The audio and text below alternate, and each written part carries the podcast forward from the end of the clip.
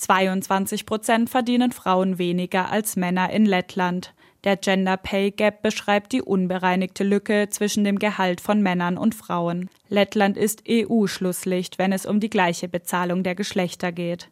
Im Durchschnitt verdienen Frauen in der EU 13 Prozent weniger als Männer. Damit sich diese Lücke europaweit annähert, plant die EU ein Gesetz zur Lohntransparenz.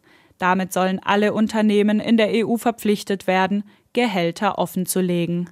Terry Reinke von den Grünen hat beim Gesetz zu den Maßnahmen zur verbindlichen Lohntransparenz mitverhandelt. Es geht darum, dass eben einerseits Menschen Möglichkeiten haben, Auskünfte zu erfragen, dass es aber andererseits für größere Unternehmen, aber 100 MitarbeiterInnen auch eine Berichtspflicht gibt, also dass die sozusagen selber proaktiv sagen müssen, wie sie eigentlich ihre Beschäftigten bezahlen und dass man dadurch einfach eine größere Klarheit bekommt. Was sind eigentlich Kriterien, nach denen Bezahlung ähm, ausgehandelt wird? Und dann müssen Unternehmen, die das eben nicht begründen können, was dagegen tun, dass es diese Lohn Lohnlücke gibt. Transparenz ist ein wichtiger Punkt, um die Lohngleichheit zwischen Männern und Frauen zu beseitigen. Eine Untersuchung der EU 2019 ergab, dass sich nur etwa ein Drittel der Gehaltsunterschiede mit Faktoren wie Alter, Bildung und Berufsart erklären lassen. Zwei Drittel der Lohndifferenz bleiben ungeklärt. Um genau diese zwei Drittel genauer zu erörtern, sollen durch das Gesetz Unternehmen dazu gebracht werden, mehr Informationen zu veröffentlichen.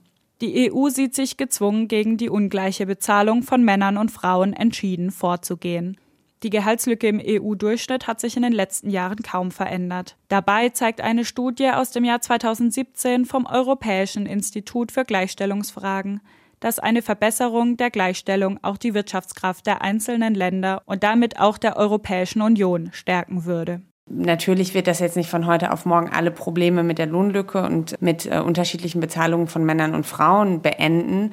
Trotzdem bin ich der Meinung, dass mit mehr Transparenz sowohl in den Unternehmen selber, bei den Beschäftigten, aber eben auch in der öffentlichen Debatte nochmal eine sehr größere Klarheit darüber hergestellt wird, warum zum Beispiel Menschen, die wirklich gleiche oder gleichwertige Qualifikationen haben, eigentlich weniger verdienen und dass dann der Druck auf die Unternehmen, das auszugleichen, sehr viel größer wird und dass das dann auch passiert. Außerdem soll der Zugang zur Justiz für Opfer von Lohndiskriminierung erleichtert werden. So muss der Arbeitgeber dann Beweise vorbringen, warum der klagende Arbeitnehmer keine Lohndiskriminierung erfahren hat. Sollte eine Benachteiligung vor Gericht festgestellt werden, stünden dem Opfer dann Entschädigungen zu. Außerdem ist die Möglichkeit für eine kollektive Klage von Arbeitnehmervertretern und Gewerkschaften geplant. Am 29. März wird über das Gesetz im Plenum abgestimmt. Nur ein paar Tage nach dem Equal Pay Day des Schlusslichts der Lohngleichheit Lettland. Stimmen Parlament und Rat zu, müssen die Länder das Gesetz in ihr nationales Recht übernehmen. Das würde auch deutsche Unternehmen zu mehr Transparenz verpflichten.